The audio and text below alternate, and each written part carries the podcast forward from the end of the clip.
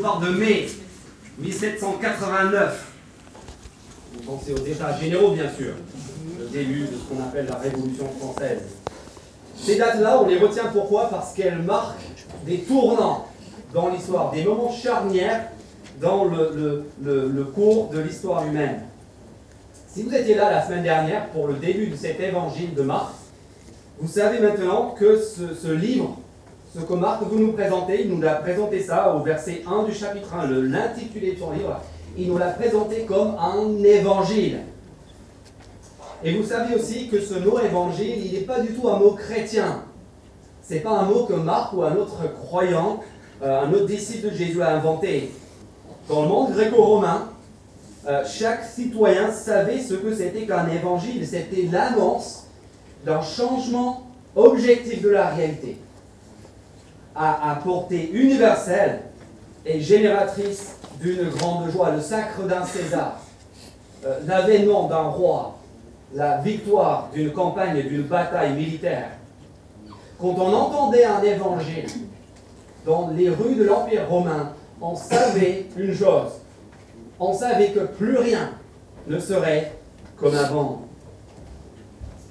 Et donc, quand on lit euh, le début de ce que Marc appelle son évangile, au chapitre 1, verset 1, on a une question qui nous vient tout de suite à l'esprit. On a envie de demander à Marc, mais ben, voilà, c'est un évangile, ton livre, mais, mais c'est quoi ton deal?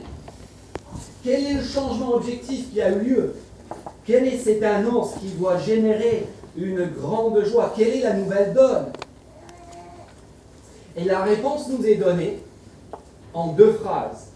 Deux phrases qui se trouvent à la fin de son prologue, de son introduction au verset 15. Deux phrases, les premières paroles qu'on entend sur les lèvres du protagoniste principal de ce livre. Regardez versets 14 et 15. Après que Jean eut été arrêté, Jésus, Jésus alla en Galilée. Il proclamait la Bonne nouvelle, l'évangile, et là c'est la première fois qu'on entend parler de ce mot depuis le premier, la première phrase, donc on est tout oui. Il proclamait l'évangile, c'est Jésus le protagoniste qui proclame l'évangile du, règne de Dieu, et il disait, qu'est-ce qu'il disait? Deux choses, deux informations, deux changements objectifs de la réalité, deux raisons pour lesquelles plus rien ne sera comme avant, deux raisons, deux choses qui doivent susciter une grande joie chez tous ceux qui les entendent. Première information, le moment est arrivé. Le moment est arrivé. Ça, c'est le premier volet de cette bonne nouvelle. Ça, c'est la première raison pour laquelle il y a une nouvelle donne. Le moment est arrivé. Deuxième information, verset 15. Le royaume, ou mieux le règne de Dieu est proche. Deux informations. Quel est le message de l'évangile? Qu'est-ce que c'est que Marc veut nous raconter? Ben voilà le message. Le message qu'on est censé retenir ce matin, qui doit nous préparer pour tout ce qui va suivre, c'est ça. C'est deux choses. Premièrement, le moment décisif est arrivé. Deuxièmement, le règne bienveillant de Dieu est là. Et à partir d'aujourd'hui, mes amis, plus rien ne sera comme avant. Et c'est pour cela qu'aussitôt Jésus dit, regardez les tout derniers versets de notre passage. Par conséquent, dit Jésus, changez d'attitude. Croyez. On ne peut pas entendre une nouvelle aussi éblouissante, aussi remarquable, et ne rien faire. Et puis tout le reste, tout le reste de cette introduction à l'évangile, les versets 2 à 13, servent simplement, ça, peut paraître très bizarre quand on lit toutes ces informations, on dirait c'est un sac un peu de, enfin une liste qui n'a ni queue ni tête, mais en fait, on va voir ce matin que tous ces, tous ces éléments que Marc met dans son introduction sont là pour appuyer ces deux idées clés. Que ce soit avec Jean, avec les préparatifs dans les huit premiers versets, que ce soit avec la venue de Jésus lui-même dans les versets 9 à 15.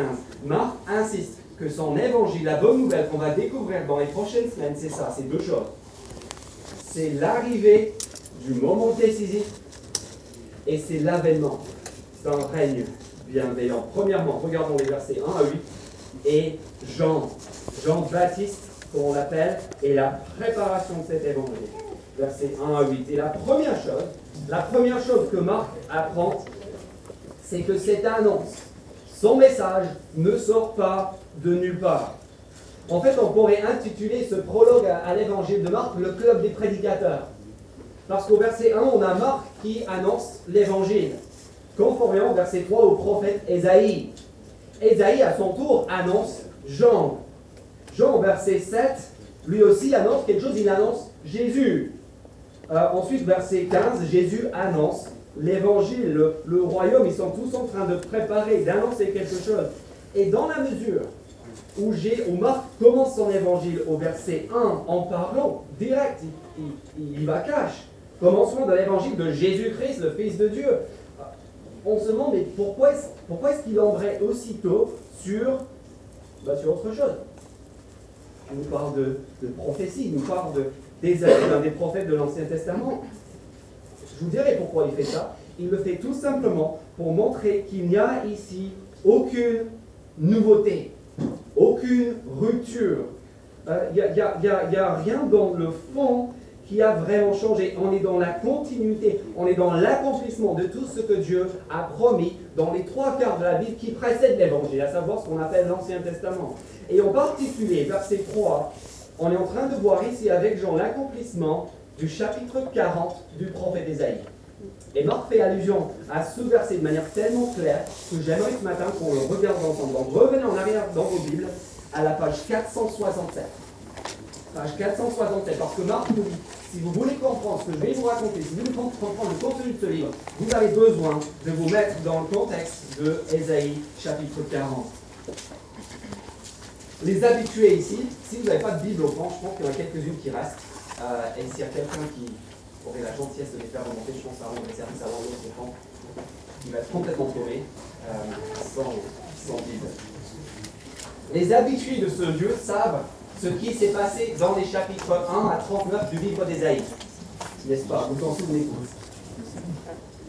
Les chapitres 1 à 39, les premiers 39 chapitres du livre d'Ésaïe racontent une période sombre, une période noire dans l'histoire du peuple de Dieu, une période d'infidélité, de jugement, une période de condamnation méritée. Et à la fin du chapitre 39, on est avec le roi Ézéchias. Et on, apprend que lui aussi, malgré un bon début, va faire preuve d'infidélité. Et lui aussi, en tant que roi représentant de la dynastie, la grande dynastie davidique, il va être en échec et en fait, il n'aura plus aucun espoir pour lui. On apprend au verset 6 que lui et ses fils vont être amenés en exil à Babylone. Il ne restera rien de cette dynastie, rien de ce royaume. C'est la destruction, c'est la fin. On apprend que ce peuple, que ce livre, le livre de la Bible, l'histoire de ce que Dieu est en train de faire dans l'histoire à travers son peuple, on apprend que l'histoire doit s'arrêter là. Il n'y a plus d'espoir.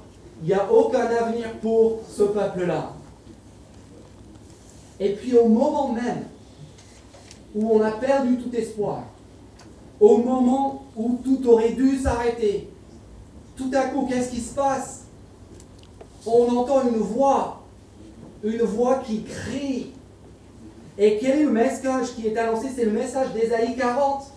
C'est le message que Marc cite au début de son histoire, son récit de la vie, la mort, la résurrection de Jésus-Christ. Et qu'est-ce qu'elle dit, cette voix? Regardez le verset 1 du chapitre 40 d'Ésaïe. C'est une voix de consolation. Consolez Consolez mon peuple, dit votre Dieu. Parlez au cœur de Jérusalem. Criez-lui que sa période de combat est terminée. Que sa faute, elle est expiée. Et puis verset 3. Comment est-ce que ce moment de, de, faveur imméritée sera annoncé, sera amené? Verset 3. Une voix crie dans le désert. Préparez le chemin de qui? De l'Éternel. Faites une route bien droite pour notre Dieu dans le désert, dans les lieux arides. Et on se demande, mais pourquoi? Qu'est-ce qui a changé? Qu'est-ce qui nous permet tout à coup d'annoncer ce message de consolation? Et la réponse, c'est le verset 3. On peut annoncer la consolation parce que Dieu vient. L'Éternel, il vient en personne. Verset 5 des 40, regardez. Alors, alors la gloire de l'Éternel sera révélée. Et au même instant, tout homme, toute chair la verra. Verset 9. Monte sur une haute montagne, Sion, Jérusalem, pour annoncer la, la bonne nouvelle. L'évangile, voyez Marc qui n'invente rien. Proclamer, annoncer cette bonne nouvelle, élève avec force ta voix, Jérusalem, toi la cité condamnée, toi la cité infidèle, toi la cité qui ne mérite rien de la part de Dieu sauf son jugement et sa condamnation, élève ta voix, n'aie pas peur, parce que voici votre Dieu qui vient en personne. C'est quoi l'évangile? On a lu trois versets. Trois versets de Marc et déjà on en sait long sur le contenu de ce message. C'est la merveilleuse nouvelle que Dieu lui-même vient, malgré l'échec, malgré la désobéissance, malgré l'infidélité, malgré l'apostasie de son peuple. Dieu lui-même vient. Ésaïe 7 à 11, Achaz a échoué lamentablement. Ésaïe 36 à 39, à Ézéchias, malgré un bon début, lui aussi a échoué. La lignée davidique, la dynastie royale est en faillite. Et la bonne nouvelle, la bonne nouvelle, c'est qu'un autre roi vient. Pas un roi humain, le roi. Le roi avec un grand père. Verset 10 d'Ésaïe 40, regardez. Le Seigneur, l'Éternel lui-même, vient avec puissance pour régner. Son bras lui assure la souveraineté. Il est question de ce règne, de ce roi, par les versets 11. Un berger, qu'est-ce qu'il va faire quand il va Regardez, pareil un berger il s'occupera de son troupeau, il prendra les agneaux dans ses bras et les portera contre sa poitrine. Qu'est-ce que C'est l'avènement du règne bienveillant de Dieu. C'est Dieu lui-même qui vient en personne pour exercer son règne, qui vient au milieu, au milieu d'un peuple odieux un peuple coupable, non pas pour effacer leurs souvenirs de la terre, mais pour les prendre dans ses bras. Au nom. J'ai pas besoin de continuer le message. Mais Marc ne fait que commencer. Verset 4 du chapitre 1. Esaïe a annoncé une voix une voix qui proclamerait l'avènement de ce règne bienveillant. Et voici au verset 4, on rencontre cette voix, la voix qui annonce le règne. Verset 4, Jean parut. Et pour tout vous dire, ce Jean, il est un petit peu space. Regardez les versets qui suivent. Il établit domicile dans le désert. Il est un ascète, verset 5, qui appelle tout un pays à une vie radicale il pratique euh, le, baptême de ses adeptes par immersion dans le fleuve. Au verset 6, je vous passe les détails de son régime alimentaire et de sa tenue vestimentaire qui sont pour le moins originaux. Il est franchement bizarre ce type. Il est vraiment space. Moi j'ai quelques personnes que je connais qui ont passé euh, plusieurs années à habiter dans une sorte de structure en, peau d'animal, en Ariège, en communauté. Et Jean, c'est un peu, on est un peu dans ce délire-là. Il est parti au fin pour nulle part, vivre sa vie et, être euh, voilà, très particulier. Mais ce qui nous paraît très, très obscur, dans ces détails, ça aurait fait tiquer n'importe quel juif du premier siècle. Le message de Marc ici, avec ces détails sur Jean, c'est un message très simple. C'est le message que Jésus annonce que le moment décisif est arrivé. La preuve, comment est-ce qu'on le sait? On le sait parce que Élie est là. Qui est Élie, vous me demandez?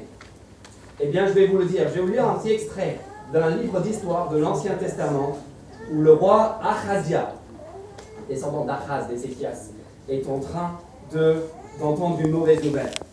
Il y a un homme bizarre qui lui a raconté une mauvaise nouvelle dans le désert. Et ses serviteurs lui disent ceci, c'est 2 rois chapitre 1, verset 5 à 8, cherchez pas simplement. Un homme disent-ils, est monté à notre rencontre et nous a dit, allez-y, retournez vers le roi qui vous a envoyé et annoncez-lui, voici ce que dit l'Éternel. Est-ce parce qu'il n'y a pas de Dieu en Israël que tu envoies consulter Baal-Zéboub, le dieu des crons, dieu étranger, hein, un idole, une idole C'est pourquoi, c'est ça que le message est dit, c'est un message assez sévère, un message comme Jean-Baptiste. C'est pourquoi il leur a dit, tu ne redescendras pas du lit sur lequel tu es monté, car tu mourras.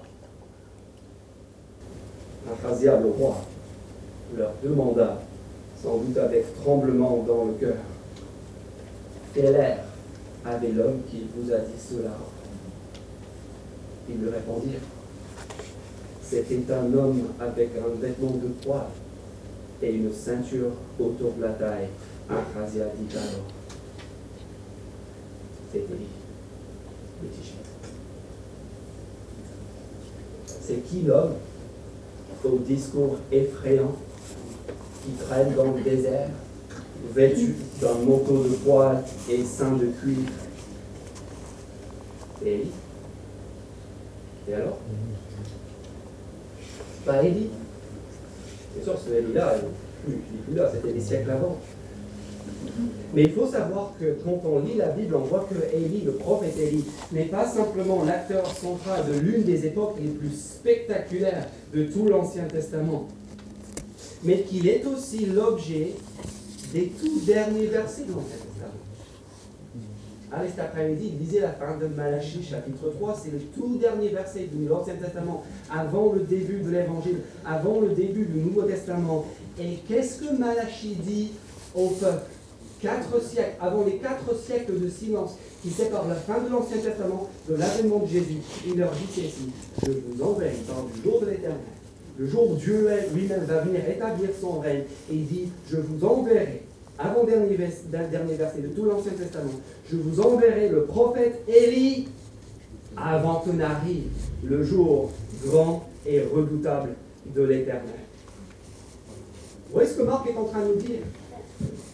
Vous voulez savoir comment est-ce qu'on va reconnaître la grande intervention de Dieu dans l'histoire? Cette intervention, cette venue que, que toute la Bible prépare Eh bien, je vous le dirai, dit Malachi. Je vous dirai, on saura que c'est le moment décisif parce que Élie, Élie va se pointer. C'était ce que tous les Juifs attendaient. C'est une façon pour Marc de dire voilà, c'est maintenant. Regardez, Élie est là, le prophète dans le désert, sein du cuir, avec son vêtement de poil, à qui tout le monde vient, qui proclame ce message étonnant, qui fait trembler tout un peuple. Le moment décisif, c'est maintenant. L'évangile, c'est un règne bienveillant, et c'est aussi le moment décisif. Et pourtant, si vous lisez la suite, regardez, versets 7 et 8, si on lit la suite, on voit que ce n'est pas exactement ce que j'en dis. Il se passe quelque chose d'extraordinaire, il n'y a aucun doute là-dessus. Au verset 5, on voit qu'il y a un, réveil de masse. Toute la région de Judée, tous les habitants de Jérusalem se rendaient vers lui, reconnaissant publiquement leurs péchés. Ils se faisaient baptiser par lui dans l'eau du Jourdain. C'est comme si tout Toulouse se rendaient le week-end à, Souillac dans le Lot pour pleurer ensemble sur, leur, péchés, c'est un phénomène totalement inouï. D'autant plus que cela fait 3, 4 siècles qu'il n'y a pas eu de prophète en Israël. Et pourtant, Jean qui lui-même l'auteur, la raison de ce bouleversement, de ce mouvement de masse, qu'est-ce qu'il annonce? Qu'est-ce qu'il leur dit? Regarde verset 7, il dit non, non, non, non, non. Attendez, après moi, verset 7. Voilà ce qu'il proclamait. Après moi vient celui qui est plus puissant que moi. Et on se dit, mais plus puissant que Jean, le premier prophète qui parle depuis quatre siècles, vers lequel tout un peuple se rend en foule. Non, non, non, non, dit Jean, je ne fais que chauffer la salle. Le vrai événement n'a même pas commencé. Il dit, après vient celui qui est plus puissant que moi, je ne suis même pas digne de me baisser pour détacher la courroie de ses sandales. Je ne suis même pas qualifié pour enlever la crotte de la semelle de ses chaussures. Tellement il est grand. Moi, verset Et là, on s'interroge. Moi, je vous ai baptisé d'eau. Tout ça, là, c'était de, de l'H2O. C'était de l'eau, de l'eau de robinet. Lui, lui, ce sera autre chose. Lui, vous baptisera du Saint-Esprit, de l'Esprit de Dieu lui-même. Vous voyez le message? En fait, on a déjà compris. On, sait à la fin du verset. L'évangile lui-même n'a pas encore commencé au verset. Mais grâce à Jean, qui accomplit la promesse d'Ésaïe, la promesse d'un règne bienveillant, grâce à Jean qui est ce nouveau Élie, on sait déjà long sur cet évangile. Le message de l'évangile, il est clair. Le règne bienveillant de Dieu va arriver, c'est l'heure de son avènement. Et puis en même temps, le moment décisif, le moment eschatologique est là. Dieu va venir régner en personne. Et on se demande, c'est déjà ça. Par rapport à ce qu'on a vu déjà, si, le vrai événement n'a pas encore commencé, qu'est-ce que ça va être? Qu'est-ce que ça va être quand ce tout puissant vient? Quand le Saint-Esprit sera déversé en abondance. Et ça, c'est une question qui fascine bon nombre de chrétiens. Mais vous savez quoi? Il ne faut pas aller loin pour trouver la réponse. Regardez maintenant les versets 9 et 15 avec Jésus et l'avènement de l'évangile. Qu'est-ce que ça va être quand l'Esprit Saint se déverse avec puissance? La réponse, elle est sous votre nez. La réponse, c'est Jésus. Et on voit dans les versets 9 à 13 deux actions, deux mouvements de Jésus sous l'impulsion de ce Saint-Esprit. Voilà ce que ce Saint-Esprit va faire. Deux choses, deux choses surprises qui soulignent exactement ce qu'on a vu dans les huit premiers versets. D'abord, qu'on est dans le cadre avec cet évangile de l'avènement d'un règne bienveillant, et deuxièmement, qu'on est dans le cadre du moment décisif dans l'intervention de Dieu dans l'histoire. Jusqu'ici, dans les versets 1 à 8, on a entendu Marc, on a entendu Ésaïe, on a entendu euh, Jean. Il nous parlait de Dieu. Et maintenant, au verset 9, regardez ce qui se passe. Un homme arrive. Un homme vient au milieu de se rêver autour de Jean dans le désert et la création entière tressaille. Les autres, ils ont parlé de Dieu. Et avec cet homme, regardez ce qui se passe au verset 9 et 10. Le Dieu trinitaire se dévoile publiquement dans toute sa gloire. À cette époque-là, verset 9, regardez. Jésus vint de Nazareth en Galilée, il fut baptisé par Jean dans le Jourdain au moment où il sortit de l'eau. Et il vit l'Esprit, dont on vient de parler, l'Esprit.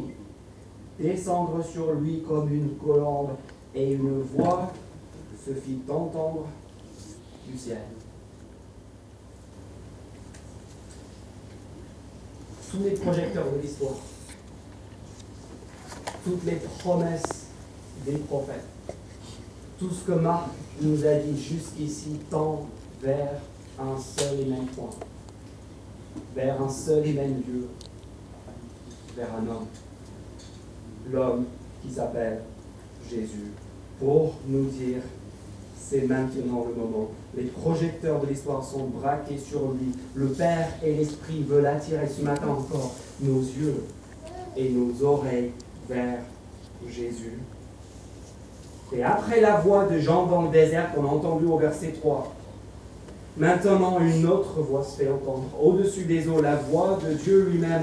Et qu'est-ce qu'elle proclame C'est ça l'affirmation clé, verset 11. Voilà ce que cette voix proclame. Tu es mon fils. Bien-aimé, tu as toute mon approbation.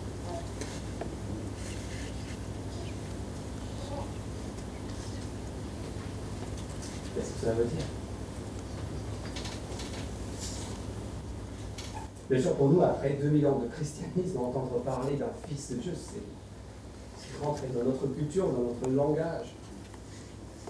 Mais pour ceux qui étaient là, cela aurait été une grosse surprise, un sujet de perplexité, d'interrogation. Demandez à un ami musulman et vous comprendrez la difficulté de concevoir pour certaines personnes que Dieu aurait un fils et le juif aurait été dans un cas similaire, il aurait été pour le moins perplexe. Mais pour d'autres raisons. Parce que juste ici, jusqu'ici, dans l'histoire du judaïsme, dans l'histoire de l'Ancien Testament, il n'y a qu'un seul individu. Un seul individu qui a été désigné comme fils par Dieu. Et en fait, c'est à cet individu que Marc veut nous faire penser ici. Et quand on entend cette phrase euh, emblématique, tu es mon fils, on est, on est censé faire le lien avec un texte clé de l'Ancien Testament à propos de cet individu. On est censé penser au psaume 2, un psaume royal, l'un des textes qui était lu lors du sacre, lors du couronnement des rois d'Israël. Vous voyez, c'est encore le même message. Qu'est-ce que l'évangile? C'est le message d'un roi, c'est le message d'un règne, de l'avènement, parce que nous avons affaire à un fils de Dieu. Qui est le fils de Dieu? Le roi. Le roi davidique. C'est le seul fils de Dieu en tant qu'individu qu'on connaît dans l'Ancien Testament. C'est qui le roi David? Bah, C'est le roi soleil. C'est le grand roi d'antan. C'est le roi qui triomphait de tous ses ennemis, qui établissait la paix, la prospérité. Le roi qui faisait la joie de tout son peuple. Et donc on ne sera pas étonné. Au chapitre 11, on entend tout crier au sujet de Jésus qui monte à Jérusalem. Béni soit celui qui vient, notre Père David, le règne de notre Père David. Il y a bien d'autres allusions à cela par la suite aussi. Est-ce que l'évangile, c'est l'avènement du règne bienveillant de Dieu, David? Mais il y a aussi un autre fils de Dieu dans l'Ancien Testament, pas un individu, mais un fils collectif. Et ce fils-là, c'est tout simplement Israël. Lors de l'Exode, Dieu dit, j'ai appelé mon fils de, de l'Égypte à sortir de l'Égypte. Ce fils est un fils collectif. Sauf que comme on l'a vu au début avec Ésaïe 39 et 40, déjà à l'époque d'Ésaïe, 7 siècles avant Jésus, ce fils-là, il est en échec total. Il n'y a plus aucun espoir pour lui.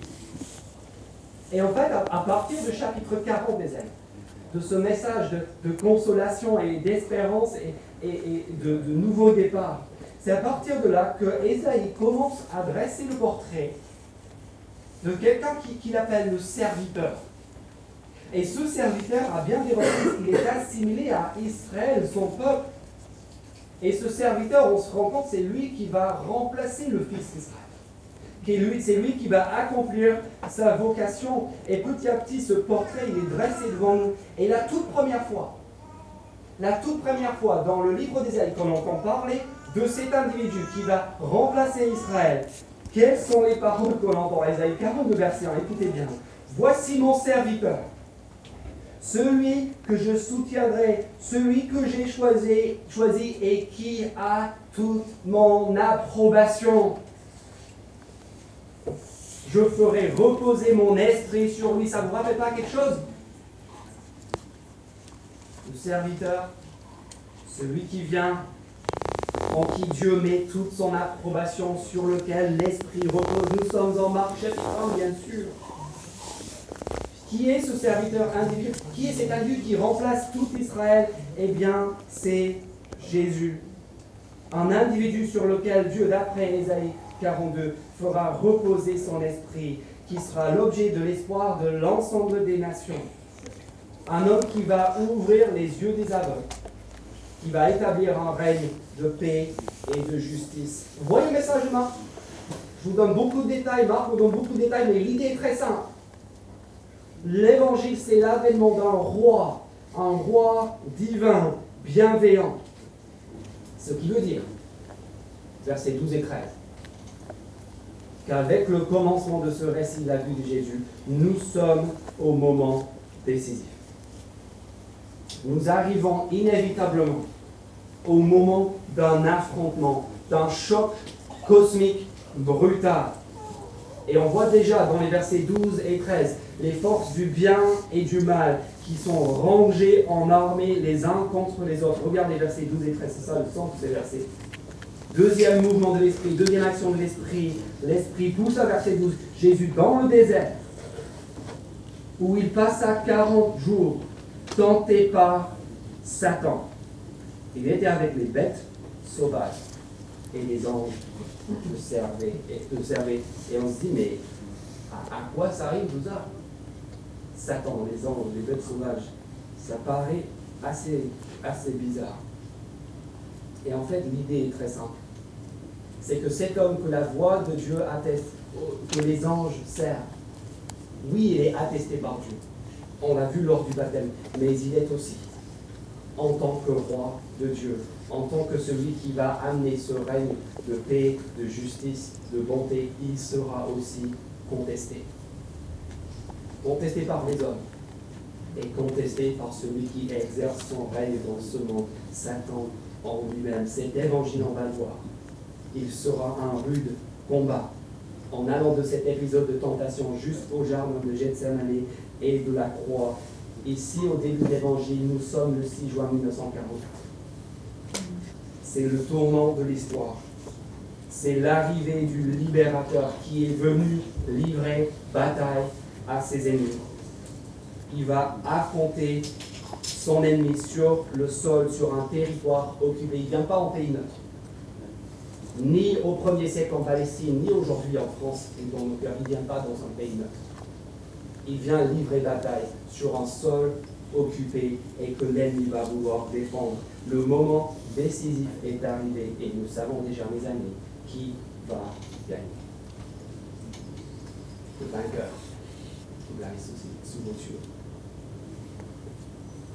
La venue de Jésus, c'est la promesse de Dieu. Sa promesse infaillible et éternelle d'intervenir une bonne fois pour toutes contre le mal, contre tous les dégâts causés par notre rébellion, par notre injustice, par la corruption et par tout ce qui ne va pas dans notre monde, dans notre univers, dans nos cœurs depuis la chute de l'humanité. Et ça, c'est une bonne nouvelle pour vous et moi, pour moi ce matin qui souffrons, qui sommes face à ces dégâts. Jésus-Christ n'est pas venu juste pour enseigner, pour guérir, pour être un, exemple noble, pour faire le bien. Il est venu, chapitre 3, afin de lier l'homme fort, avant de prier sa maison. Avant de commencer, Marc veut que nous comprenions où se situe le véritable combat et que l'on comprenne ensemble son envergure. Et c'est pour cela que le prologue termine au verset 14 et 15 avec le message qu'on a déjà entendu deux fois. Cette fois-ci maintenant, après que Jean eut arrêté, Jésus lui-même arrive. En Galilée, il proclame l'évangile, la bonne nouvelle. Et qu'est-ce qu'il dit de choses Le moment décisif est arrivé. L'intervention préparée par Dieu, c'est maintenant. Regardez Élie, Regardez la lutte cosmique contre le mal qui est engagée. Et puis deuxièmement, il dit le règne de Dieu. L'autorité de Dieu, elle est là et est sous vos yeux. Et si vous voulez bien entrer, si vous voulez bien avoir part à ce royaume, c'est possible. Changez d'attitude. Croyez à la bonne nouvelle. Examinez cette bonne nouvelle. Appropriez-vous ce message. Reconnaissez en Jésus ce roi, ce champion, ce guerrier qui vient pour vaincre le mal. Ésaïe 40. Ésaïe 42, le serviteur. Qu'est-ce qu'on doit faire? En quoi est-ce que ce texte est censé nous changer ce matin? Dans la réponse est claire. Dans le verset 15. Changer d'attitude. Le moment décisif est arrivé pour nous. Le règne bienveillant de Dieu D'abord, nous devons réaliser ce matin, mes chers amis, que Jésus-Christ est un roi. Il n'est pas un conseiller. Il n'est pas un sage. Il n'est pas un ours. Il n'est pas un talisman. Il n'est pas un dispensateur de sagesse intéressante. Il est un roi, un souverain. Quelqu'un devant lequel nous devons nous agenouiller et devant lequel nous devons un jour nous agenouiller. Jésus ne veut pas notre sympathie. Il ne veut pas notre curiosité. Il ne veut pas notre admiration. Il veut notre vie. Et il est digne de la recevoir. Jésus est un roi. Et le problème pour nous, c'est que nous n'aimons pas les rois. Ça fait 200 ans. La violence a tout au début. 200 ans, le tournant de l'histoire moderne de la France. 2200 ans dans son essai Parce que pour nous, un roi, c'est un tyran. C'est quelqu'un qui exploite, c'est quelqu'un qui se sert des autres de ses sujets. Mais regardez bien, pensez pas à Louis XVI, pensez pas à l'Ancien Régime. Regardez bien ces versets, comprenez ce que dit Ésaïe 40, Ésaïe 42, la promesse du psaume 2, le règne dont il est question ici, le règne que Jésus va exercer aujourd'hui dans nos cœurs, ce n'est pas le règne d'un tyran. C'est un, un règne bienveillant et bienfaisant, sous nous les Acharnes. C'est le règne d'un roi qui vient parer en berger, prendre ses agneaux dans ses bras. Qui vient auprès de gens qui ne méritent rien sauf sa colère et son jugement et qui les accueille les bras. C'est pour ça qu'il va à la croix en. Est-ce que nous sommes prêts à laisser la place à ce Jésus? Est-ce qu'on est convaincu qu'il n'a rien de meilleur dans ce monde et dans cette vie que d'être l'un de ses sujets Est-ce qu'on est convaincu, ce matin que c'est le meilleur endroit que l'on puisse être sur la terre sous ce roi Deuxièmement, comprenons aussi qu'il y a urgence. Le moment décisif est arrivé, c'est maintenant. Toutes les promesses de l'Ancien Testament tendent vers lui. La voix qui crie, le nouvel Élie, le roi David, le serviteur sur lequel Dieu place son approbation. Si vous avez des doutes ce matin sur le bien fondé de ces récits à propos de la vie, de la mort, de la résurrection est-ce que je peux vous demander de demander à un ami que vous connaissez dans cette église de vous montrer quelques textes de l'Ancien Testament qui parlent de Jésus? Toute la Bible tend vers. Et si vous avez des doutes sur Jésus, l'une des meilleures façons de régler ces doutes, c'est de voir tout ce que la Bible promet des siècles avant à son propos. C'est ce que Marc est en train de faire avec vous ce matin. Si vous êtes déjà chrétien et vous aimez Jésus, il vous intéresse, vous allez lire les évangiles, mais l'Ancien Testament, pour l'instant, c'est un livre fermé.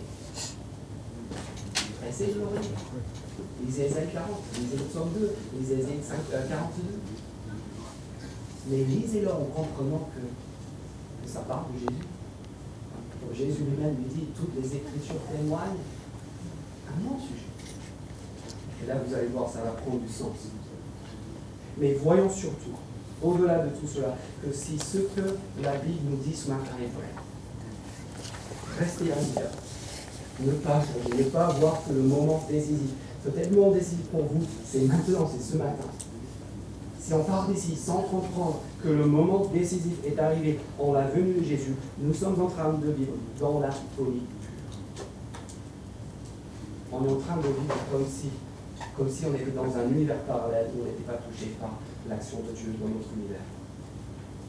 Le premier verset que, Marc cite ici vient en fait de l'Exode et de Malachie.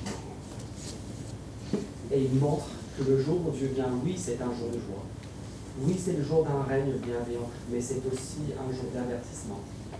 C'est un jour de désastre pour ceux qui se révoltent contre ce roi, pour ceux qui, comme malheureusement le peuple de Dieu que Jésus a fait à restent insensibles à sa voix et refusent de se plier devant la venue de son règne bienveillant. Mes amis, il y a urgence. Jésus est un roi, son règne est bienveillant. Est-ce que nous sommes prêts à plier devant il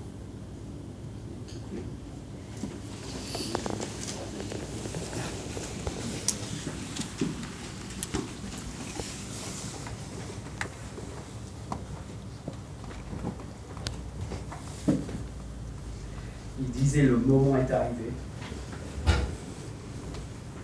Le règne de Dieu est proche. Changez et croyez à la bonne nouvelle. Notre Père nous a pardonné parce que tellement de fois ce Jésus, il y a un ours, il y a un talisman, il y a un conseiller. Et merci parce que quand on revient à ta parole, si on prend juste 30 secondes pour écouter ta voix, on voit que c'est faux. Tellement plus grand, tellement plus digne de notre adoration, de notre obéissance. Parce qu'il est un roi, le roi avec un grand air. Dieu lui-même qui vient pour exercer son règne bienveillant sur la terre. Oh notre Père, donne-nous la possibilité de voir que, c'est le moment décisif. Que ce matin, c'est le moment décisif pour changer et pour croire. Pour avoir la joie de faire partie de ce règne, d'être parmi les sujets de ce roi incomparable.